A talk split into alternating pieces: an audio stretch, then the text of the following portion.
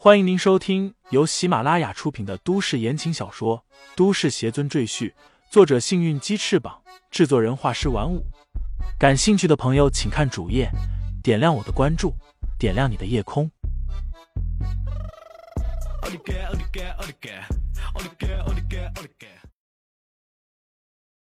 第九十五章：翻土葬花下。王源是真心诚意的，李承前也知道。不过他摇摇头，断然拒绝。我现在没有收徒的打算，而且你身上的烈性还未完全清除。不过，你可以暂时留在我身边，或许日后时机成熟，我可以考虑。李承前悠悠的说道：“只要考虑，就有希望。”王源心里顿时一喜，忙叩首感谢。李大师，我们接下来该怎么办？王源一边收拾帐篷，一边问道。李承前望向天边，说道：“这里的灵气已经被我吸收的差不多了，继续下去，这里的生物就要枯死了。我想，我们也该离开这里了。”王源心里大喜，这几个月的野人生活真让他受够了。突然，远处传来一声枪响。李承前和王源同时向枪声传来的方向望去。王源眯起眼睛，沉声道：“李大师，有三个人持枪在追赶一头小鹿。”经过这几天的服药，王源的身体也发生了巨大的变化。虽然不及李承前的变化大，但已经远远超过凡人。李承前点点头，他早已感知到，而且他还知道，对方追杀的那头小鹿正是鹿王的孩子。莫非鹿王有难？李承前的脸顿时阴沉下来。鹿王虽然有了神智，但他还没有与人类枪炮抗衡的能力，所以只能隐藏在这片原始森林的深处。但这片森林是阻止不了贪婪的人类的。我去看看。李承前沉声说完，就迈出去一步。下一刻，人已经出现在数百米外的山谷入口。王源瞪大了眼睛。半晌，才深吸一口气，暗道：“我什么时候才能有李大师这种神力？”李承前的身影不断在森林中闪动，不多时，他便来到了枪声传来的地方。只见数百米外，三个身穿迷彩服的男子正按住地上的小鹿，其中一个拔刀就要刺向小鹿的脖颈。李承前怒哼一声，一掌遥遥推出。那人便感觉一股极大的力道将他狠狠打飞了出去，连续撞断了三棵大树才停下，但整个人已经变成了烂泥。另外两人一脸震惊，随后他们发现了缓步走来的李承前，其中一个马上举起手里的猎枪喊道：“你是什么人？报名身份。”李承前根本不答话，右手随意一挥。那人便如同一块破布般飞上了数百米的天空，他拉着一声凄厉的惨叫，远远的落在千米之外的地方，摔得四分五裂。最后一人已经吓傻了，人类哪有这种能力？不是妖怪就是怪物。他顿时举枪向李承前拼命射击，李承前脚步不停，一只手带出一片片残影，迎着那人的枪口走了过去。待走到近前，那人的子弹已经打光，而李承前毫发无损。他在那人面前张开手，十几颗黄澄澄的子弹掉落下来。那人已经吓傻了。李承前冷声问道：“说，你们是什么人？为什么要抓这只小鹿？他的母亲呢？”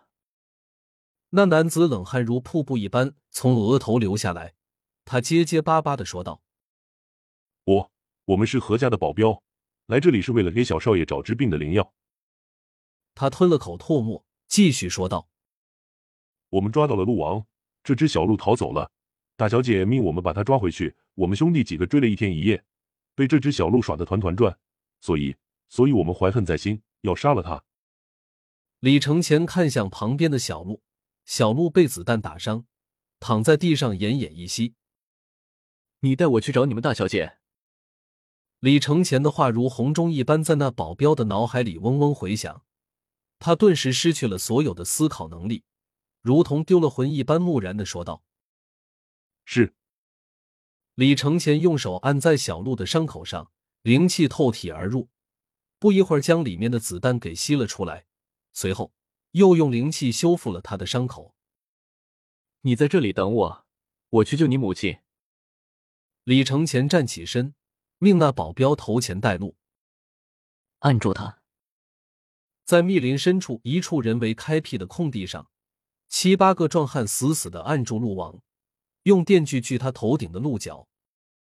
魁梧在一旁指挥：“别伤到他，我们要活的。”鹿王悠悠鸣叫，目光中闪着恐惧。他眼看就要突破最后的桎梏，踏入一个新的境界，却不料被这些人类包围了巢穴。他为了保护孩子，甘愿暴露自己，与这些人周旋了七八天，最后还是被抓住。一个保镖拿起一截鹿角，趁人不注意嗦了一口鹿血，顿时感觉浑身燥热无比。他忍不住脱下衣服，赤膊上身，但依然热得无法忍受，而且鼻血还止不住的流。这可真他妈是大补啊！那保镖用纸巾塞住鼻孔，连连感叹。何仙家抱着肩膀站在一旁，看见一节节鹿角被锯下来，心里松了一口气。弟弟有救了。一个身穿皮夹克、戴着眼镜的青年站到何仙家身边，一脸谄媚的说道：“何小姐，我已经安排好了，你们运走鹿王的时候，绝对不会有人查你们的车。”何仙家对那青年微微一笑，道：“那真是太感谢你了。”冯少，这位冯少名叫冯少宝，是黑龙州当地白道大佬的儿子，纨绔子弟一个。何仙家为了携带武器装备进入原始森林，必须在当地找关系，于是便找到了冯少宝的老爹。何家地位显赫，当地的白道自然要给何家面子，于是，一路开绿灯，让何仙家带着人手和武器装备进入原始森林。而冯少宝也跟着一起进入森林，表面上是协助何县家，其实是打何县家的主意。毕竟有钱有势，还是个大美女，换谁都得心动。冯少宝呵呵笑道：“现在鹿王被抓住，何小姐应该也放心了。我在黑龙市设宴庆祝一下，希望何小姐赏脸。”冯少的好意我心领了，不过。我弟弟还在等着这鹿王治病，我实在不能留下来。何仙家婉言拒绝。